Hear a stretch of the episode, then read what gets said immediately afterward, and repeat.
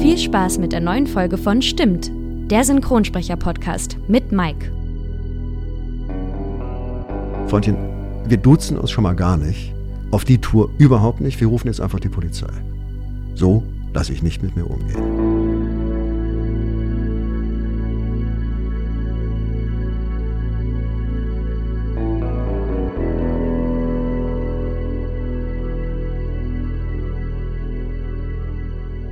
Wir melden uns zurück aus der Sommerpause. Weiter geht's hier mit tollen Synchronsprechern. Ich bin Mike Wirth. Herzlich willkommen zu einer neuen Folge von Stimmt, stimmt, stimmt, stimmt, stimmt. Der Synchronsprecher-Podcast. Eine Produktion von Podnews.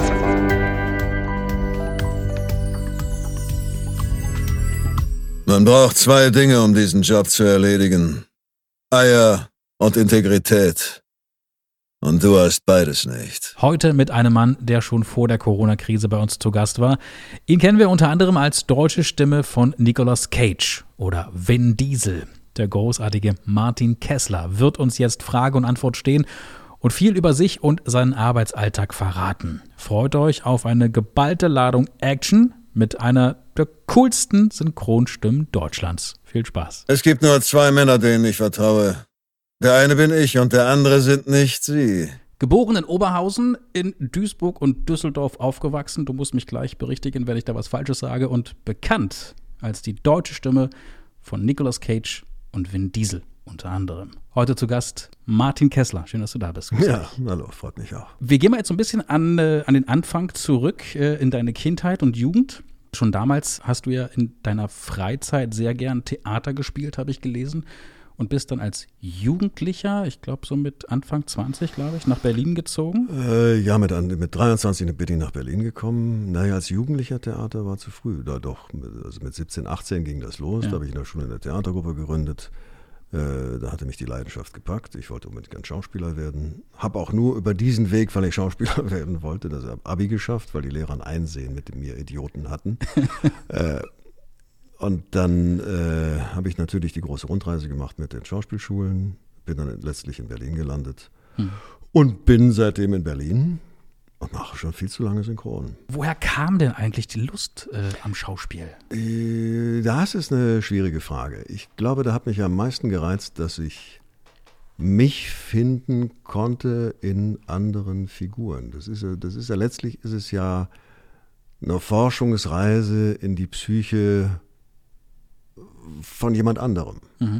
Und diese, diese Faszination, ich selbst zu bleiben, aber dennoch in mir was zu finden oder eben auch nicht, dann ist es vielleicht nicht meine Rolle oder ich muss da noch anders dran arbeiten.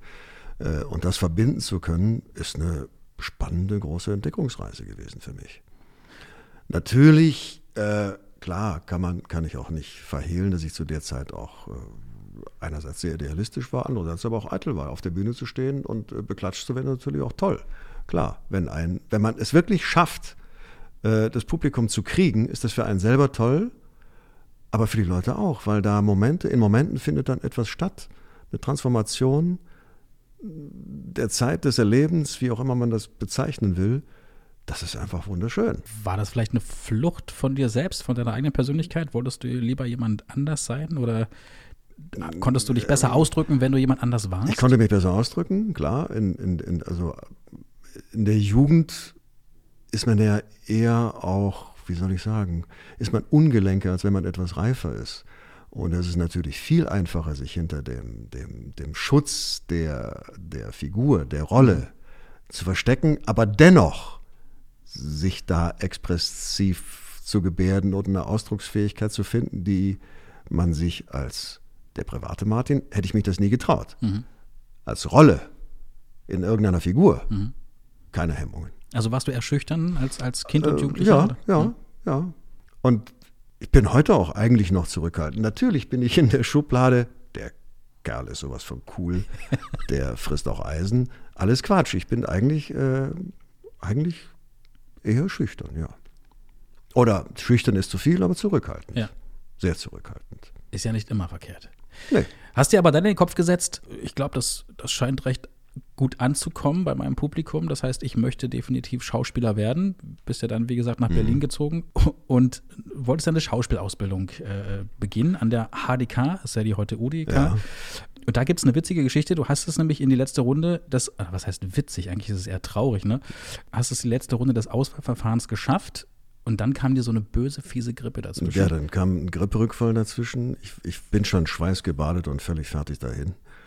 Und dann haben die mich, glaube ich, äh, mit über 41 Fieber im Notarzt abtransportiert, weil oh ich da komplett zusammengebrochen bin. Und die sagten mir zwar, kein Problem, äh, kommst du nächstes Jahr wieder. Wir können die, du warst eigentlich schon durch, aber wir können dich aus, aus juristischen Gründen dieses ja. Jahr nicht mehr nehmen. Du hast nicht die Endauswahl bis zum Ende gemacht. Können wir nicht machen. Ja. Und dann wollte ich aber auch nicht, weil das ist ja immer so ein riesen Lotteriespielen. Da waren, damals waren es, weiß ich nicht, 1200, 1500 Bewerber, es waren 12, 14, 16 Plätze. Das war mir zu riskant, da mhm. wollte ich auch nicht mehr das Jahr warten. Dann habe ich mir die Ausbildung selber zusammengesucht, habe nebenbei gejobbt. Das war eine harte Zeit. Ähm, aber ich möchte es auch nicht missen. Mhm. Es war wahnsinnig anstrengend ich glaube, damals waren auch die privaten Ausbildungen noch was anderes, als es vielleicht heute ist. Es waren noch Leute, die Hand und Fuß hatten, die das mit Herzblut gemacht haben, die nicht unbedingt viel Geld verdienen wollten.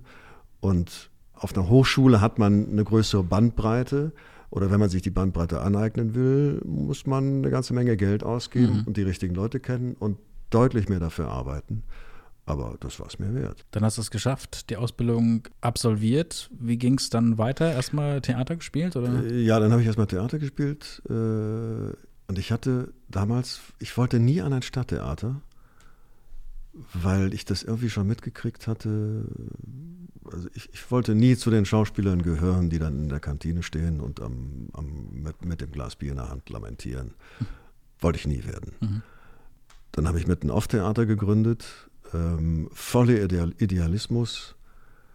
Habe dann ein paar Jahre Theater gespielt, äh, eine Schule mitgegründet, die es heute in anderer Form noch gibt, aber das ist ein anderes Thema. Mhm. Ähm, und dann dachte ich irgendwann, Mann, ey, dieses harte Arbeiten nebenbei noch, Vorstellungen, Proben, noch irgendwie jobben, ist schon hartes Brot. Und ich habe Synchron total abgelehnt. Ich fand es grauenhaft, wie kann man auf die Idee kommen, einem großartigen Schauspieler eine deutsche Stimme überzustülpen? Also das Angebot gab es zwischendurch? Nein, nein, nein, nein, gab es überhaupt nicht. Also das war noch so die Meinung von mir, mhm. ähm, sehr hochnäsig. also ich dachte, also das ist doch das allerletzte. Und irgendwann dachte ich, aber ein bisschen Geld nebenbei verdienen wäre schon schön. Und dann habe ich mich irgendwann bei, bei, der, bei der Hermes, das weiß ich noch, bei der Hermes Synchron vorgestellt, in der verlängerten Daumstraße in Spandau. Und hatte dann einen Aufnahmeleiter, der sagte, ja, das probieren wir sofort aus, tolle Stimme, das probieren wir aus. Mein erster Synchrontermin war dann bei Ronald. Äh, und das Studio war ein bisschen versteckt. Und ich habe es nicht gefunden und natürlich völlig aufgeregt. Und dann bin ich irgendwann in dieses Studio gekommen und da kam von hinten nur aus der Regie, zu spät. Ronald, ich kannte den natürlich nicht. Und das war noch die Zeit im Gegensatz zu heute, wo man zu zweit, zu dritt, sogar zu viert vor dem Mikro stand. Ja. Und da standen zwei große Herren mit enormen tiefen Stimmen und ich sollte da irgendwie sagen, halt Polizei oder irgend sowas, irgend sowas. Mhm. Und habe natürlich grandios verkackt, aufgeregt und äh, ganz ordentlich gesprochen, weil ich beweisen wollte, dass ich ja sprechen kann. Äh, war natürlich eine volle Bauchlandung.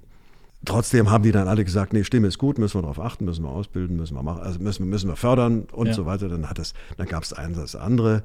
Dann hat mich irgendwann, da gab es dann, also, oder gibt es heute immer noch, heute wird es Ensemble genannt, respektvoller als damals. Da war es Menge Masse. Das waren dann so die, der Hintergrund, die kleinen, ganz kleinen Rollen ja. in so einem Film. Und da hat mich dann Rainer Brandt äh, mehr oder weniger entdeckt und gesagt, wer bist denn du eigentlich, wo kommst du eigentlich her? Und hat mir dann sehr schnell äh, größere Rollen gegeben und dann ging das immer so weiter und irgendwann ja. äh, habe ich dann angefangen Regie zu machen, was ich heutzutage hauptsächlich immer noch mache und es lief einfach von ganz alleine plötzlich. Wann war das noch, weißt du das? Das war so Anfang der 90er, Ende der 80er, Anfang der 90er. Ja. Also ich musste, ich muss schon synchronisiert haben, als die Mauer gefallen ist, weil ich da im Studio war und bei Feierabend hieß es dann, habt ihr schon gehört, die Mauer ist offen? Ich dachte, na ja, ist klar, Mauer ist offen. Na logisch, natürlich. Dann fuhr ich über die Stadtautobahn zurück, über die Stadtautobahn zurück. und war von lauter Trabis umgeben. Da dachte ich auch, oh, oh das, ich glaube, die Mauer ist offen. Ja. also so lange ist das her, da fingen gerade die Privatsender an, aus dem Boden zu schießen. Und da wurden letztlich alle Telefon Telefonbücher der Welt noch synchronisiert. Ja. Da war es nicht so wichtig wie heute, dass es einigermaßen niveauvoll ist. Die Serien damals kann man mit denen, die heute produziert werden, gar nicht vergleichen. Du sagtest ja vorhin, dass äh, für dich noch vor Jahren synchron überhaupt gar nicht in Frage gekommen wäre. Naja, Hat dann, es dann was, irgendwas gemacht im Kopf, dass du sagtest? Ja, also gut, äh, es kam dazu, es ist, äh, ich habe endlich mal gutes Geld verdient. Mhm. Äh, War das der einzige Grund? Nee, es hat mir auch großen Spaß gemacht und äh, ich habe auch gemerkt, oh, das liegt mir auch. Das kann ich einigermaßen gut. Und habe zwar gedacht, ja, es ist, es bleibt ein zweischneidiges Schwert, klar. Aber es ist das Medium Film ein Film wird ja sowieso ständig verändert durch Schnitt, durch Effekte, durch Geräusche, durch Musik. Mhm. Es ist auch legitim, wenn man das auf dem Niveau macht, wie es die Deutschen machen. Äh, polnisches Synchron, dass da einer vor dem Mikro sitzt und den ganzen Film erzählt, ist was völlig anderes, kann man gar nicht vergleichen. Aber eine gute Synchronfassung äh, ist ein eigenständiges, in Anführungszeichen, Kunstwerk, was durchaus eine Berechtigung hat. Mhm. Dass es natürlich ganz viele schlechte Synchronfassungen gibt, da müssen wir nicht drüber reden. Ist so. Äh, aber wo sollen die ganzen Leute denn herkommen? Gerade jetzt bei dem Wahnsinnsangebot von mhm. Sachen, die es gibt, von noch ein Streamingdienst, noch einer, noch einer. Wo sollen denn bitte schön die Leute herkommen? Mhm. Und damals wurde deutlich weniger synchronisiert. Äh, die hatten deutlich mehr Zeit. Da gab es keine digitalen äh, Möglichkeiten. Da mhm. brauchte man, bis die Schleife lief, bis die Kassette irgendwo hingefahren ist. Ist ja heute alles nicht mehr. Und da haben auch überwiegend die Leute vom, in Berlin vom Schillertheater oder von den Theatern sich nebenbei Geld verdient. Mhm. Äh, das waren alles gestandene Schauspieler. Das hat sich über die Jahre gewandelt. Es sind überwiegend auch noch Schauspieler. Andere, die da reingerutscht sind, andere, die als Kinder angefangen haben. Aber wer bitteschön soll dieses Riesenangebot auf einem gleichmäßig hohen Niveau bedienen. Es geht gar nicht. Also hat man jetzt, muss man ehrlicherweise sagen, ganz schlechte Synchronfassungen, die zum Davonlaufen sind, die sind zum Schämen, die sind zum Abschalten. Mhm. Und nach wie vor Synchronfassungen, die sind grandios. Mhm. Zusammengefasst würdest du, also das spiegelt sich, was du ja gerade sagtest, dass es immer mehr wird, diese ganzen Serien, die ja mhm. ständig aus dem Boden gestampft werden und logischerweise auch fürs deutsche Fernsehen mhm. oder fürs deutsche Kino, wo auch immer, äh, synchronisiert werden. Spiegelt sich das in der Qualität wieder? Mm, dass es immer mehr wird und, und, und, und die, die, die, Zeit immer kürzer wird. Ja, die Zeit wird immer kürzer. Synchronsprecher unter Druck stehen ohne Ende. Ja, die Zeit wird immer kürzer. Es muss immer billiger werden. Der mhm. Preisdruck mhm. ist enorm. Was ich persönlich, aber ich bin kein Kaufmann, äh, bei dem Angebot nicht ganz nachvollziehen kann, aber das ist meine Meinung. Mhm. Ähm, und wenn gar keine Zeit mehr ist zu arbeiten und das ordentlich zu machen, dann wird es also, dann ist nur noch wichtig, Hauptsache Deutsch irgendwie, schafft eure Schlagzahl so mhm. hoch wie möglich. Ähm, das ist schwierig, weil ich finde, so wenn es auf dem Niveau abläuft, dann schafft sich Synchron selber ab irgendwann, weil man das nicht mehr ertragen kann. Mhm. Und es gibt ja immer, es wird ja immer wieder noch bewiesen, dass man das sehr gut machen kann. Und dass man wirklich mit Hochgenuss der deutschen Fassung folgen kann. Und leider sind auf Netflix ganz viele Versionen oder Serien zu hören, die, boah, wo ich mich frage, was, wer, was macht ihr denn da? Also ich hoffe, dass die Synchronbranche noch sehr, sehr lange leben wird. Ja, ja ich gehe auch davon aus, auch wenn jetzt die technische Entwicklung natürlich äh, dahin geht, dass jetzt äh, Algorithmen in der Lage sind, eine Stimme nachzubilden. Ich glaube auch, dass in manchen Bereichen irgendwann werden wir keinen Sprecher mehr hören, sondern ein Programm, was den Sprecher wahnsinnig gut imitiert solange da keine Emotionen nötig sind. Ich weiß nicht, für eine Doku, für, weiß ich ja. nicht, für eine Bahnhofsdurchsage, für so ganz neutrale Sachen. Mhm. Das wird irgendwann so klingen, dass man nicht mehr, nicht mehr, nicht mehr merkt, dass es künstlich ist. Das glaube ich schon. Also da geht die Entwicklung mit ganz großen Schritten in eine Richtung, die ist schon ein bisschen gespenstisch. Jetzt machst du mir ein bisschen Angst, das muss ich dir. Ja, es ist gespenstisch, aber ich meine schon vor, wann war denn das? Vor, vor letztes Jahr oder vor, vorletztes Jahr sogar schon da geisterte durchs Internet doch dieses äh, Video mit Obama, der Sachen sagte, die er nie gesagt hat, der Sachen mit seiner Stimme sagte, die er nie gesagt hat. Und der Entwickler von dem Programm hat es selber gesprochen und das ja. Programm hat es dann zu Obama gemacht. Das war schon vor zwei Jahren gespenstisch. Stimmt. und da ist natürlich die Frage, Ja, das große Thema Fake News. Was sind denn alles Fake News? Nicht das, was Trump behauptet. Aber wo ist überall die Fälschung mittlerweile versteckt, die wir gar nicht mehr erkennen können? Mhm. Die ist nicht mehr zu unterscheiden. Das ist schon ein bisschen gespenstisch und auch furchteinflößend, finde ich. Wir wechseln mal ganz schnell das Thema, bevor ich hier wirklich tierische Angst bekomme. Wir gehen mal zurück zu deiner ersten, ähm, zu deiner ersten synchronen Rolle. Also die wirklich die erste etwas größere Rolle, an die du dich erinnern kannst. Mhm. Weißt du das? das, das war eine Serie bei Rainer Brandt. Äh, eine völlig verrückte Familiengeschichte, wo ich völlig überfordert war. Völlig. Ich, ich, äh, das ist ja auch eine Sache, das muss man auch erstmal lernen, da muss man auch immer Routine kriegen, Sicherheit kriegen, wissen, was tue ich da einfach. Ich, ich war immer nur im freien Fall und habe mich immer nur gerettet. Da stand Rainer Brandt teilweise neben mir, ließ sich den Text stotternd, was die Rolle verlangt hatte, Aha. wobei nicht das Original, das Original hat nicht gestottert, er hat brillant gestottert und ließ sich dann auch beim Sprechen den Text sozusagen einfallen, wo ich immer dachte, wie geht das denn, was ist das denn?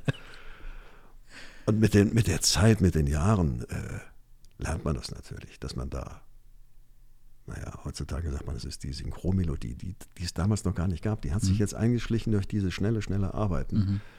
Das ist dann die berühmte Synchromelodie, die sehr unschön ist. Die muss auch nicht sein. Mhm. Schleicht sich ein, verselbstständigt sich, merkt irgendwann keiner mehr, möchte mich auch nicht von frei machen. Wenn man eben so in dem hohen Tempo abliefern muss, aber der Anfang war natürlich auch so, dass ich sage, oh, was habe ich denn hier gemacht? Und wenn ich das heute höre, dann äh, denke ich auch nur, ja, das ist gesendet worden. Warum, ich, warum, warum, hat mich da keiner umbesetzt? Habt ihr alle keine Ohren? das heißt, Aber du hörst ab und zu noch so ein. So nein, nein, überhaupt nicht. Ich höre mir zu 99 Prozent nichts mehr an, was ich gesprochen habe, was ich, wo ich Regie gemacht habe weil ich eigentlich ständig damit unzufrieden bin. Und das habe ich, ich habe durch Zufall einen Fitzel von dieser uralten Sache mal vor ein paar Jahren gehört und dachte nur, ach du Scheiße. Was hast Bist du, du so da? selbstkritisch? Ja. Ich, ich, mag mich dann nicht hören. Ich, ich, ich höre immer nur das, was man hätte besser machen können. Ich bin ja. nicht so selbstverliebt. Äh, ich weiß, was ich kann. Ja. Das ja, da bin ich auch selbstbewusst und auch, auch souverän. Aber ich bin eigentlich nie, dass ich sage, oh, das war aber jetzt, da war es aber jetzt, okay. das war aber jetzt geil. Wie nee. gehst du mit Komplimenten um, wenn zu dir einer sagt, Mensch, äh, Herr Kessler, Sie haben so eine unglaublich tolle Stimme? Ja, fällt mir schwer. Ja? Muss ich ganz, ganz klar sagen. Kann ich nicht gut mit umgehen. Okay. Überhaupt nicht. Ich weiß, dass es so ist, ja, das weiß ich auch. Ich bin ja nicht blöd. Aber ich kann nicht damit umgehen. Da haben wir eine Gemeinsamkeit. Mir geht es ähnlich. Wir kommen mal zu deiner Stimme zu Nicolas Cage. Mhm als ich mich vorbereitet habe äh, für diesen Podcast und dann geguckt habe, so wen lade ich mir demnächst alles so ein in diesem Jahr 2020. Da darf natürlich äh, ein Martin Kessler nicht fehlen. Und dann habe ich dich angerufen, das allererste Mal, als du dann ins Telefon gingst. Kessler, dachte ich mir so, hallo, Herr Cage. So, so, so, so ging es mir. Ich dachte mir so, mhm. geht dir das öfter so, dass, dass Leute erstmal so ein bisschen in Stocken kommen, mhm. wenn sie deine Stimme hören und sagen, entweder ich kenne dich irgendwo her ja, oder ich kenne ja, sie ja. irgendwoher oder sind sie nicht Nicolas Cage? Ja, also ich merke es an, an, der Reaktion. Es passiert relativ häufig. Manche Leute gucken mich ganz groß an. Am Telefon passiert es mir, dass sich Leute verarscht fühlen. äh, wenn, ich weiß nicht, wenn ich irgendwas reklamieren will oder okay. irgendwas erfahren will oder irgendwas bestellen will am Telefon, äh, da habe ich dann das Gefühl, ähm, das muss ich jetzt mal gerade klarstellen. Ähm, nein, es ist keine Verarsche, es ist nicht versteckte Kamera oder verstecktes Mikro oder was auch immer. Nein, ich bin es wirklich selber und ich möchte das jetzt ganz ernsthaft. Äh, auf der anderen Seite, im Restaurant merke ich, dass da plötzlich so ein, so ein Stocken ist oder der ja. Kopf mal schnell rumgeht. Klar, das kommt immer wieder ja. vor. Es gibt ja auch zu Nicolas Cage, also dass du die, die, die deutsche Synchronstimme von Nicolas Cage geworden bist, auch eine sehr interessante Geschichte, denn ja. Das war ja, wenn ich es mal, glaube ich, salopp sagen darf, eher ein Zufall, oder? Das war Zufall. Das war wirklich Zufall. Ich bin, ich bin an das Büro von der Aufnahmeleitung gegangen, wollte noch was mit dem Gagenschein klären für eine, für eine völlig andere Produktion. Mhm. Äh, da stand eine Frau neben mir. Ich habe nur gesagt, guten Tag. Äh, äh, können wir mal das bitte klären zu dem Aufnahmeleiter?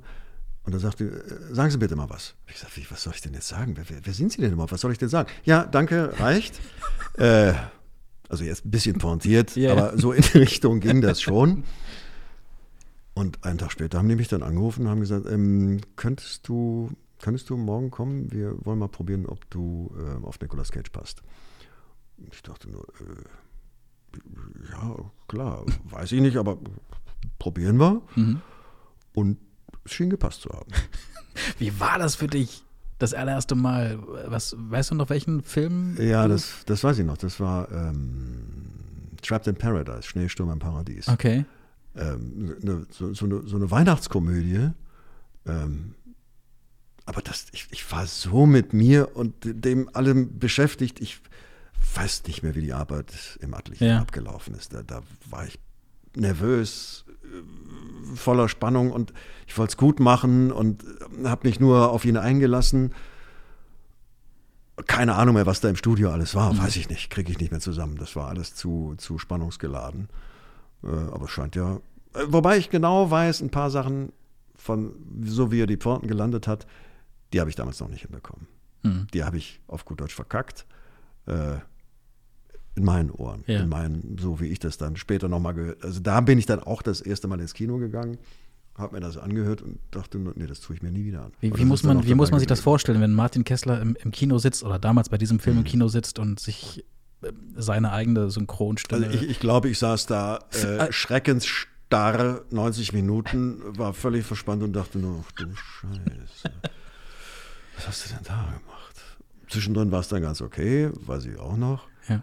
Aber überwiegend, nee, tue ich mir nicht an. Nicolas Cage gilt ja als, man kann schon sagen, so coole Sau, so, so, äh, so harter Kerl. Jein. Jein. Also er hat, er hat eine Zeit lang in diesen Actionfilmen war er natürlich der, Mhm. der coole Typ. Er war dann auch immer mehr oder weniger berühmt berüchtigt für seine merkwürdigen Ausbrüche, die er da gehabt hat. Aber er konnte auch wahnsinnig sensibel und eine weiche Seite zeigen. Mhm. In dem, in dem äh, Trinkerfilm habe ich ihn leider nicht gesprochen. Da habe ich den einen anderen gesprochen in dem Film. Auch eine merkwürdige Begebenheit, aber egal. Mhm. Also er hat eine riesen Bandbreite, man kann von seinem Overacting halten, was man will, aber selbst das kann er brillant machen, dass man sich denkt, boah, was, da muss man erstmal drauf kommen. Also er kann von, er kann von genial bis abgrundtief schlecht die ganze Bandbreite. Teilweise so schlecht, dass man, dass ich mir dann gesagt habe, so jetzt reicht's, ich, ich spreche dir nicht mehr. Das, das mache ich nicht mehr. Und dann kommt ein neuer Film. Und dann, ja, guck doch erst mal rein, bevor du sagst, nee. Ja, Und dann war das wieder gut. okay. Es ist ein Auf und Ab und ich weiß nicht, ich kann nicht nachvollziehen, was in ihm vorgeht. Abgesehen, er hatte ja mal irgendwann riesen Probleme mit der Steuer und Geld Ja, ja. und alles. Okay, da muss man halt arbeiten. Mhm. Ist mir auch nicht fremd. Aber warum er jetzt einfach jedes Drehbuch anscheinend akzeptiert, ist mir nicht ganz klar. Okay. Weil die Bandbreite ist einfach so riesig von, von richtig schlecht bis richtig scheiße auf gut Deutsch, bis dahin, wo du sagst, ey, mach doch mal wieder richtig Kino, du kannst es doch. Ja. Hast du mal persönlich kennengelernt? Nee, leider nie. Würdest du es mal gern? Ja, aber ich glaube, also ich weiß nicht, ich, also wenn ich mir vorstelle, ich würde jetzt, äh, ich sage jetzt mal, in, in, äh, in Portugal oder in Tschechien den Typen treffen müssen, der mich da spricht, ich weiß nicht, wie ich das fände. Also ich weiß nicht, ob man als Schauspieler so erpicht darauf ist, seine deutsche Stimme, die natürlich sehr zu seiner äh, Popularität äh, beiträgt, eine, eines jeden Schauspielers hier in Deutschland oder im deutschsprachigen Raum. Äh, es ist trotzdem schräg. Okay. Ich weiß es nicht. Ich würde ihn gern kennenlernen, klar, aber äh, doch, ich wäre sehr, sehr gespannt, auch wie er darauf reagiert. Ich habe ja anfangs gesagt, nicht nur für Nicolas Cage bist du, ich sag mal in Anführungsstriche, die, die Stammstimme. Ne? Man, man kann ja heutzutage nicht mehr wirklich Fest- oder Stammstimme sagen, weil das ist ja letztendlich, äh, hast du oder auch der Regisseur nicht, nicht das letzte Wort. Nee. Aber unter anderem bist du auch überwiegend die deutsche Synchronstimme für Vin Diesel. War das so ähnlich oder hat man gesagt, ja, das ist auch wieder so ein, so ein, so ein Ja, eigentlich, eigentlich auch ein Zufall. Da hatte die Firma, musste einen Trailer machen von äh, Pitch Black. ist auch schon ewig her. Das ist ewig her. Und dann äh, sagte der Aufnahmeleiter wohl, ja, äh, Martin Kessler, sag mal, den, den, den da machen. Den Diesel kannte da anscheinend noch Hm, keiner. ja. Dann habe ich noch diese, diese, diese Stimme da gehört. Äh, Dann sagte der Regisseur von oben, ja, jetzt lass dir mal was einfallen. Und dann habe ich eben auch so geredet.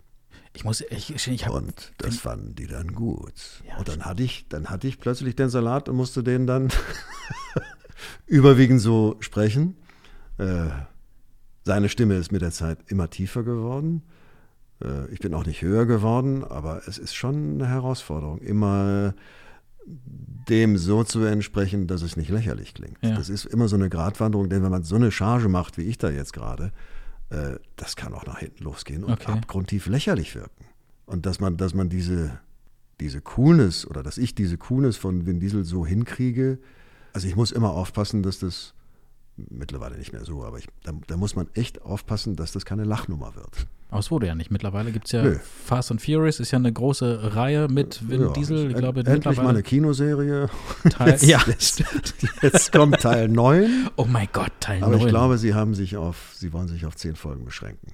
Und dann wirklich Schluss machen. Und Aber dann- dann, gibt es nochmal ein Best-of. Aber man weiß es nicht, vielleicht fällt dann auch ein, ach Mann, man muss die Kuh vielleicht doch so lange melken, wie es irgendwie geht. Genau. Keine Ahnung. bisschen privat möchte ich schon mal ganz Mhm. kurz werden. Und zwar äh, natürlich alles, was deine Stimme angeht. Hat dir deine Stimme schon mal so privat ein bisschen weitergeholfen? Also abseits deines, deines Jobs? Bei Behörden zum Beispiel? Oder dass du dann. Ja, ich will, möchte jetzt nicht der Polizei zu nahe treten. Aber ich muss ja auch keine Namen nennen. Äh, ist Jahre her, da, weiß nicht, in einer von den Berliner Straßen, wo man, damit man den fließenden Verkehr nicht auffällt, vor der Ampel in die Busspur einfädelt und dann äh, rechts abbiegt. Ja. Und dann im Abbiegevorgang kam noch mal ein Fahrradfahrer bei, bei Rot von, also über den Fußgänger, beim Fuß, bei Fußgängerrot von der anderen Seite rübergeschossen. Ich voll in die Eisen und mir ist hinten ein Smart drauf gerasselt. Und dann, dann wurde dieser Typ so, so äh, pumpig. Unterstellen, also der hatte so, so was nassforsches, dass ich dachte, studiert der Jura? Ist der Anwalt oder was? Oder ist der, pff, keine Ahnung, Investment? Also der wurde unangenehm, wo ich gesagt habe, Freundchen, wir duzen uns schon mal gar nicht. Okay. Auf die Tour überhaupt nicht. Wir rufen jetzt einfach die Polizei. So lasse ich nicht mit mir umgehen. Ich habe keine Ahnung, wie groß der Schaden ist. Ich hätte es eigentlich auf sich beruhen lassen, aber in dem Ton nicht. Und da kam dann die Polizei irgendwann und dann sagte der eine, dann habe ich so gesagt, sagen Sie mal, sehen Sie nicht die Stimme von? Ja, habe ich gesagt, ja, ja, bin ich, haben Sie gesagt, ja. ja passen Sie mal auf, ähm, der geht uns auch auf den Sack. Ähm, wir vergessen das mal einfach. Ähm, der ist schuld, der ist Ihnen hinten drauf gerauscht. Aber jetzt, also dieses Bußbier da von der Busspur, das, das lassen wir mal unter den Tisch fallen. Äh, lassen wir mal bei Ihnen unter den Tisch fallen. Mhm. So, so war es sogar. Äh, und dann musste der das Bußgeld bezahlen und die äh, hat die Schuld bekommen. Zu Recht Ja. äh, ist mir hinten drauf gerasselt. Und dann stellte sich raus, bei mir war dann immerhin doch ein Schaden von 1000 Mark, den die, äh, nee, 1000 Euro, den die, den die Versicherung begleichen musste. Also das war jetzt mal das einzige Mal, wo es mit einer Behörde, mit einem Behördenvertreter Vertreter ging. Und ansonsten funktioniert es einfach, wenn, wenn, wenn ein Verkäufer merkt, äh, vor allen Dingen bei den, von den jüngeren Leuten, ach, das ist ja der, dann, ja klar, wird man ein bisschen besser behandelt. Ja, klar. Trauen Sie, dich, äh, trauen Sie sich auch, äh, dich darauf anzusprechen? Sagen Sie mal. Ja, von, von äh, charmant und höflich bis, bis hin zu, äh, da- das muss wohl mal eine Zeit, da, da kam, ich glaube, da kam gerade einer von den Fast and Furious raus. Und dann bin ich bei einer Tankstelle gewesen und bin reingegangen, wollte bezahlen, habe mir gesagt, äh, ist die drei, bitte? Das ist er, das ist er, sag mal was!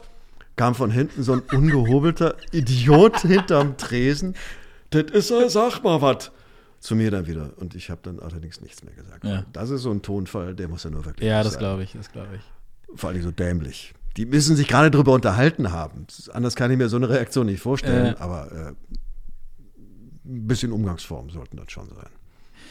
Ganz am Anfang hast du gesagt, du bist relativ schnell auch, äh, ich sag mal, hinter die Kulissen oder hinters, äh, hinter das Mhm. Ja. Mikrofon, nicht mehr vor, sondern dahinter. Denn mittlerweile sprichst du ja nicht nur äh, oder sprichst auch nicht mehr so viel. Also, na klar, Nicolas Cage, Vin Diesel. Mhm. Ja, Äh, oder auch zum Beispiel, äh, wo wir auch gleich dazu kommen, zu Hörbüchern, sondern du arbeitest auch hinter den Kulissen, schreibst seit vielen Jahren Dialogbücher Mhm. und führst auch Synchronregie. Jetzt die Frage für mich und für unsere Hörer, wie muss man sich so das Schreiben eines Dialogbuches vorstellen? Also was ich mal gehört habe, so ein ausländischer Film, in dem mal so ein Hollywood-Blockbuster wird zweimal übersetzt. Erstmal ganz normal ins Englische und dann aber nochmal ins Syn synchron, äh, nicht ins, ins, ins, ins ja, Deutsche es gibt, es gibt die sogenannte Rohübersetzung. Mhm. Da wird das mehr oder weniger eins zu eins übersetzt. Auch wenn dann Sprichwörter ins Deutsche schon umgesetzt werden, wenn, wenn der Übersetzer einigermaßen brauchbar ist oder gut ist. Äh, Und dann geht die Viecherei los, dass man dann unter Wahrung des Sinnes das alles versucht, jeden einzelnen Satz synchron hinzukriegen. Dass, er, dass es im Idealfall synchron ist, dass die Labiale, also so Sachen wie B und M, da wo die Lippen zusammengehen, wo man das so deutlich sieht, dass die abgedeckt sind mit einem entsprechenden deutschen Wort. Ähm, Das unter Beibehaltung des Sinnes mit anderen Wörtern, mit in der Regel immer mehr Wörtern, als das Englische braucht. Da kommt man immer mit deutlich weniger Wörtern aus als im Deutschen, ganz klar. Äh, Das ist dann der Idealfall. Durch viel Routine wird man dann ein bisschen schneller, aber am Anfang äh, ist das wirklich eine Viecherei. Man spult den Einsatz vor, zurück, vor, zurück, bis einem wieder was einfällt, probiert aus, spricht drauf und macht und tut. Und es ist ein langwieriger Prozess, der sich natürlich dann letztlich im Atelier auszahlt. Es gibt Leute, also so wie mich, die, die alle drei Sparten bedienen, die sprechen, die, die machen Regie, die schreiben auch die Bücher. Ja. Es gibt Leute, gibt Leute, die schreiben nur Bücher, äh, ganz unterschiedlich. Und da ist auch die Bandbreite, wie vorhin auch schon erwähnt, von grottenschlecht bis hin zu sehr gut und eigenständigen, äh, der Kunstwerke ist ein bisschen viel, aber zu einer eigenständigen Fassung, die aber den Geist des Filmes im Idealfall wiedergibt, wo auch die verschiedenen Sprachebenen eingehalten werden und bedient werden und nicht einfach irgendwie alles äh, gleich klingt, was es im Original ja auch nicht ist. Da gibt es dann, gut, da haben wir dann wieder das Riesenproblem, dass wir uns natürlich im Deutschen auf Hochdeutsch geeinigt haben, auf der Bühne wie auf wie vor Mikro. Äh, in England, in den USA äh, lebt das natürlich ganz viel durch Dialekte, durch Akzente. Das funktioniert hier leider nicht. Man kann ja natürlich nicht kommen und versuchen, jetzt spricht da der breite Texaner, der kann jetzt nicht einfach Schwäbisch sprechen oder Sächsisch oder äh, einen Ostfriesen machen. Das funktioniert nicht. Da geht, muss man ganz klar sagen, ganz viel verloren. Muss man anders lösen, aber das bleibt zwangsläufig auf der Strecke. Wie kam es dazu, dass du sagtest, Mensch, das wäre auch mal was für mich? aus der Not geboren. Der sagt, jetzt musst du aber auch mal Bücher schreiben. Wobei ich angefangen habe, das zu lernen, indem ich sehr schlechte Bücher im Studio ausbaden musste. Und wir haben dann, da haben wir auch zusammen vor dem Mikro gestanden, äh, zwei Leute, wir waren zu zweit, glaube ich, immer. Wir haben dann sehr schnell äh, die Bücher synchron geändert und in deutsche Sätze geändert, weil das, was wir da als Vorlage hatten, also wirklich eine, eine miese Rohübersetzung war, für Okay. die jemand ungerechtfertigt Geld bekommen hat. Äh, das trainiert dann natürlich ganz ein schnelles Denken, ein Verständnis für den Rhythmus des Originals, was für mich das oberste Gebot ist. Rhythmus ist das oberste Gebot. Der Rhythmus muss gewahrt bleiben. Trotz des etwas schnelleren Sprechens kann man trotzdem den Rhythmus des Originals kriegen. Da, dann fallen auch Sachen, Ungenauigkeiten der Labiale, die fallen gar nicht weiter auf, Okay. weil das einfach zum Gesicht passt, zum Spiel passt. Dann ist es überhaupt kein Problem. Also Rhythmus ist das Wichtigste und das lernt man am einfachsten vor Mikro natürlich. Dein erstes Dialogbuch, War nicht gut. das sollte jetzt eigentlich gar nicht dazu führen, dass du diesen Satz beendest, aber kannst du dich noch daran erinnern, für welchen Äh, Film? nee, ich weiß es nicht mehr. Nee. Ich weiß nur, dass es nicht gut war. Wie denn auch? Ja, klar. Die, die, wie soll ein Erstlingswerk gut sein? Das, ist, das braucht Zeit, bis man das überhaupt kapiert. Und bis man sich wirklich äh, lösen kann vom, vom äh, englischen Satzbau. Um dann wieder den Satz so auseinanderzunehmen, dass man da einen deutschen Satz draus macht, der in sich funktioniert. Manchmal kommt man um den englischen Satzbau nicht drum herum, klar. Und auch das, das Deutsch verändert sich ja auch. Es ist ja nicht mehr, unser, unser Schuldeutsch wird ja nicht mehr, Ja. Der, wird ja nicht mehr gesprochen. Wir reden ja auch anders. Also ich, ich persönlich lege ganz großen Wert darauf, dass man vom Mikro gesprochene Sprache spricht. Und nicht äh, eine, eine literarisch ausgedachte, wenn nicht das Sujet, äh, also wenn nicht das, wenn der Film nicht so ist. Ja, Die Leute sollen miteinander reden. Die sollen sich so unterhalten, als würden sie miteinander reden. richtig. Und dann ist eine Synchronfassung auch gut. Es muss nicht gestelzt sein, aber viele Redakteure sind auch der Meinung, nein, das muss bitte ganz ordentlich sein. Warum? So reden Leute nicht. So reden die im Film ja auch nicht. Ja. Warum soll das im Deutschen so sein? Ist das äh, also gerade für dich als Synchronsprecher teilweise auch ein Nachteil, dass du allein in so einem äh, Atelier, nennt man das ja, glaube ich, ne? Ja, Atelier.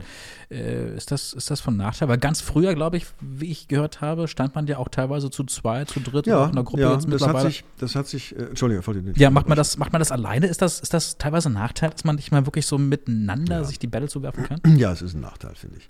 Es ist geschuldet der, des Arbeitsablaufes, das ist natürlich wesentlich effizienter. Ähm, man braucht nicht so viel wiederholen, aber dann, wenn man den Partner gar nicht hört, wirklich einen Dialog hinzukriegen, ist deutlich schwerer. Sich Bälle zuzuwerfen, vom anderen abzunehmen und dann plötzlich auf ganz andere Sachen zu kommen, als man eigentlich von sich aus gemacht hätte, das fehlt alles. Ja. Also, und die, die, die Anfänger, die haben es echt schwer, weil die von Anfang an nur lernen, ich stehe alleine vom Mikro und äh, wenn ich sage, red doch mit deinem Gesprächspartner, Ja, dann wissen viele gar nicht, was ich damit sagen will. Die, die, die, das wissen die nicht. okay. Und früher hatten wir wirklich die, früher in Anführungszeichen, äh, hatten wir echt die, das haben die mir auch alle geraten, weißt du, was du machst? Du kommst am besten zum nächsten Termin, kommst du eine halbe Stunde früher, setzt dich einfach hinten rein, setzt dich ganz still da aufs Sofa und guckst einfach zu.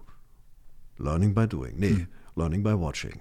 Äh, und das bringt wahnsinnig viel. Das können die heute gar nicht mehr. Die werden einfach vors Mikro gestellt, mach mal. Okay. Und was ich von Leuten wie, weiß ich nicht, Thomas Danneberg, von Arnold Marquis, von, von Michael Chevalier, von, von Gigi Hoffmann, einfach nur durch Gucken, durch Zugucken mitgekriegt habe, ist letztlich unbezahlbar. Da hat man nicht gemerkt, wie machen die das überhaupt, weil äh, wenn man es kann, dann wirkt es natürlich immer ganz einfach aus dem, aus dem, aus dem Ärmel geschüttelt. Äh, aber dennoch steht man da teilweise und sagt sich, boah, ist das irre. Das möchte ich auch mal kennen, wenn ich groß bin. und das ist heute nicht mehr. Nee, das ist Heute nicht- ist nur noch, nur noch Produktionszwang, schnell fertig werden, am besten noch schneller fertig werden und schön bequem die Klappe halten. Was würdest du jetzt dem Nachwuchs äh, mit auf den Weg geben? Also, also Leute, die vielleicht auch schon mal so ein bisschen äh, sagen, Mensch, Synchronbranche, das wäre vielleicht auch so meins. Naja, da, also, ich finde es wichtig, dass es Schauspieler sein müssen, weil äh, nur eine gute Stimme alleine reicht nicht. Und äh, ich finde es ganz wichtig, ich finde den Respekt vor dem Schauspieler auf der Leinwand oder auf dem Monitor, äh, finde ich wahnsinnig wichtig, weil der steht vor der Kamera. Und ich habe gefälligst das zu erfüllen, was der mir vorgibt. Und wie soll ich das können, wenn ich kein Schauspieler bin? Das kann ich dann nur in Maßen oder in ganz kleinen Maßen. Und ich finde es wichtig, erstmal Schauspieler sein, lernen, viel Bühne machen. Da holt man sich den Vorrat im Grunde genommen, um daraus zu schöpfen, damit es nicht einfach nur langweiliges, dahergesagtes Zeug ist, sondern dass die Stimme einen gewissen Zauber hat und dass, dass die Leute interessiert zuhören. Äh, Und dann ist das Wichtigste, sich dem natürlich unterzuordnen und sich in den Dienst der Sache zu stellen. Ja. Und ich habe gesagt, was der da macht, das ist wirklich das. ist ja, pff. Und dann seinen, seinen Sermon darüber rotzt, mag ich nicht, finde ich auch nicht in Ordnung. Schon oft erlebt in der Synchronbranche? Ja, ja sehr oft. Aber äh, ich meine, das ist nicht nur Synchronbranche, das ist ja grundsätzlich, Klar. dass überall mittlerweile der Respekt vor einer, vor einer Leistung, die jemand anderer erbringt, nach dem Motto, ja, kann ich ja auch alles. Deutschland sucht den Superstar, kann man ja alles. Äh, oder Ja, ja, weiß, es läuft alles auf einem bestimmten Niveau ab, wo, wo man, äh, wo viele Leute der Meinung sind, man muss gar nicht hart für irgendwas arbeiten. Es gibt keinen Musiker, der nicht übt. Es gibt keinen Tänzer, der nicht übt. Schauspieler offensichtlich schon und vor Mikro sowieso. Dann sind Leute da, die haben wirklich Schwierigkeiten mit ihrem gesamten Sprechapparat, mit der Technik. Da wird nicht dran gearbeitet. Geht doch auch so. Und das ärgert mich. Das finde ich auch so schade, weil äh, da einfach so viel vom Original dann verloren geht. Denn solange ich mit der Materie kämpfe, kann ich, ich, wie soll ich sagen, kann ich nicht Bach spielen. Es geht nicht. Ich muss üben. Und das Üben hört das ganze Leben lang nicht auf. Und wenn man sich irgendwann schon mit äh, Anfang 20, so ein Gespräch habe ich mitbekommen vor ein paar Jahren. Naja, jetzt habe ich schon meine erste 60-Takes-Rolle gesprochen, also jetzt kann ich auch bald Regie machen, jetzt habe ich eigentlich alles gelernt. Ah, was Okay. soll man denn dazu noch sagen? Aber das ist, das ist ja immer verbreiteter, dass man für, um, um ein, ein Handwerk, eine Kunst zu erlernen, nicht mehr dafür arbeiten muss. Wie ist das eigentlich mit, mit, mit Nachwuchskünstlerinnen und Nachwuchskünstlern? Kennst du da schon so ein, so ein paar? Mm, Ja, wobei ich wirklich immer wieder ganz erstaunt feststellen muss, die Frauen sind deutlich besser als die Männer. Da ist eine viel spannendere Auswahl, Aha. aber die Frauenrollen sind halt weniger. Das ist wohl wahr, ja. Es, ich, ich, ich, also mir fällt es ist, ist wirklich schwer, junge, kernige Männer zu besetzen. Es ist richtig schwer. okay. Und bei den Frauen hat man wirklich eine gute Auswahl. Ich, ich habe keine Erklärung dafür, ich Ja. weiß es nicht. Vielleicht sind die Männer fauler. Ich habe keine Ahnung. Äh, es ist auffällig. Es, sind, es ist viel guter Frauennachwuchs da und bei den Männern bei weitem nicht auf dem Niveau. Okay. Immer wieder Leute, die, wo man sagt, ey, das ist ja wirklich toll, Ja. aber mehr Frauen. Aber ich glaube, das ist auf der Bühne nach wie vor auch so. Es gibt verdammt viele sehr gute Frauen und so wenig gute Frauenrollen. Es ist das ewige Elend im deutschen Theater. Oder Film, na, Film nun nicht, Fernsehen nun nicht, Ja. aber äh, also Theater und Synchron. Puh, Was ist Synchron für dich? Eher Handwerk oder eher Kunst? Kunsthandwerk. Es hat ganz viel mit Handwerk zu tun, wie Schauspiel auch. Viele Theatervorstellungen sind Handwerk, viele Sachen, die im Fernsehen laufen, sind Handwerk, ganz weniges ist Kunst. Äh, Synchron im Idealfall ist, ja doch, kann Kunst werden, wenn es wirklich die wenigen herausragenden Synchronfassungen sind eigenständige Kunstwerke, was ich vorhin schon sagte. Aber überwiegend ist es meines Erachtens Handwerk oder Kunsthandwerk, was ich überhaupt nicht despektierlich meine. Äh, aber Kunst ist nochmal was ganz anderes. Kunst ist, weiß ich nicht, Leonardo da Vinci oder Bach oder Chopin oder äh, wie auch immer. Das ist Kunst. Und, oder, oder grandiose Schauspieler, das ist Kunst. Und bei uns ist, glaube ich, es sind Momente, die können künstlerisch sein, aber es können Momente sein, weil wir ja gar nicht die Zeit haben. Aber andererseits verbindet sich unser, unser Tun mit dem, was wir sehen. Und durch die Verbindung des Sehens mit dem Hören entsteht was Eigenes. Und da kann es teilweise wieder Kunst werden. Wenn man nur die Stimme hört, oh, wenn man nur sieht, ohne zu hören, hm. aber beides zusammen ergibt eine eigenständige Sache, die im Idealfall zu Kunst werden kann. Ja, das auf jeden Fall. Für mich seid und bleibt ihr weiterhin natürlich Künstler. Ja, aber ich meine, ja, Künstler ist ein weites Feld. Man kann zu vielen Sachen sagen, das ist ein Künstler. Aber ist das schon Kunst? Ich habe von Kunst eine ganz eigene Auffassung. Kunst ist, ist was so Hochstehendes, so was Originäres, so eine Ausnahmeerscheinung. Vieles wird als Kunst bezeichnet, aber ist keine Kunst. Insofern bin ich da ganz vorsichtig mit dem, mit dem Begriff, wir sind Künstler. Wir sind auch Künstler, ja. Aber unser, unser, unser Pensum schaffen wir eigentlich nur durch ein profundes Handwerk. Dann Das lassen wir es doch einfach gehen. stehen als künstlerisches Handwerk. Ja. Weil ich Ja. möchte es nicht als Dienstleistung deklarieren, weil Nein, das, das finde ich. wird gerne immer wieder versucht, dass wir Dienstleister sind. Das bringt mich auch auf die Palme. Ja. Klar, wir sind so gesehen Dienstleister, ja, weil wir für einen fremden Auftraggeber etwas erarbeiten. Mhm. Aber Dienstleister, das ist so despektierlich und so Ja. respektlos dem gegenüber. Ähm, nee, wir sind keine Dienstleister. Richtig. Finde ich auch nicht. Künstlerisches Handwerk, das Ja. ich glaube ich, darauf Auf- können wir uns ja. beide einigen, glaube Auf ich. unterschiedlichem Niveau. Absolut. Ja. Äh, neben dem Synchron äh, bist du ja auch, ähm, was ich recherchiert habe, in diversen Videospielen zu hören, aber auch in Songs. Das fand ich zum Beispiel auch äh, sehr interessant. Unter anderem, ist auch schon eine Weile zurück, glaube ich, liegt das schon äh, beim Musikprojekt Enomini. Fand ich grandios. Aber da haben wir ja nur gesprochen. Ja, das weiß ich, aber, Ja, ja. aber das klingt, war ja in den 90ern, glaube ich, war das, Ja, oder das Anfang muss 90er 2000, gewesen also. Ich- das ich war weiß, ja ich damals das nicht zusammen. Aber ganz, ja, ja, ganz großartig. Kann mal jemand, wer mehr, äh, mehr darüber wissen möchte, mal googeln, in Nomini und äh, da mal auf diverse ähm, Songs dieses Musikprojektes mal klicken und dann mal gucken, Mhm. wo ihr Martin Kessler hört. Du liest aber auch Bücher. Ich liebe ja Mhm. wirklich Hörbücher. Zum Beispiel habe ich dich in Missing New York von Don Winslow Mhm. äh, gehört. Großartiger Schriftsteller, großartiges Buch, toll gesprochen. Äh, was ist aufwendiger für dich persönlich, Synchron oder Hörbuch einsprechen? Naja, rein technisch ist natürlich Synchron deutlich aufwendiger. Mhm. Ähm, ich mag beides. Synchron ist letztlich schnell erledigt. Mit dem Hörbuch habe ich mehrere Tage zu tun. Mhm. Äh, das ist ja nicht, dass man jetzt die, die, die sechs bis acht Stunden Hörzeit in der Zeit auch. Das ist klar, Das ja. klappt ja gar nicht. Was ist der Durchschnitt? Wie viele Seiten liest man so an einem? Also ich schaffe so um die, wenn ich gut drauf bin, um die 100, 110 Seiten am Tag. ordentlich. Mehr nicht, mehr will ich dann aber auch nicht. Dann bin ich auch durch und dann kommt auch nichts mehr. Mhm. Manchmal gehen aber auch nur 70. Man kann die Tagesform nicht außer Acht lassen. Aber so um die 100 Seiten finde ich, das ist okay, Mhm. kann man schaffen. Es gibt ein paar Kollegen, die schaffen deutlich mehr, zu denen gehöre ich nicht. Mit 100 Seiten bin ich wirklich zufrieden. Mhm. Dann mache ich, ich fange dann, weiß ich nicht, um 10 an, dann ziehe ich das so, so gut es geht durch und bin in der Regel um zwei, halb drei fertig. Aber dann ist auch Sense, dann kommt auch nichts mehr. Ist man im Kopf dann auch echt durch? Und dann bin ich durch, ja. Ja. Ja, dann, dann weiß ich nicht mehr viel. Wenn du jetzt dich für eine Sache entscheiden müsstest, was würdest du dann am liebsten machen von den drei Geschichten? Also Synchronsprechen, ähm, Dialogbücher schreiben oder Hörbücher, Schrägstrich, äh, Hörspiele einsprechen? Was ist so das, wo du sagst, das macht mir heute im Jahr 2020 Mhm. am allermeisten Spaß?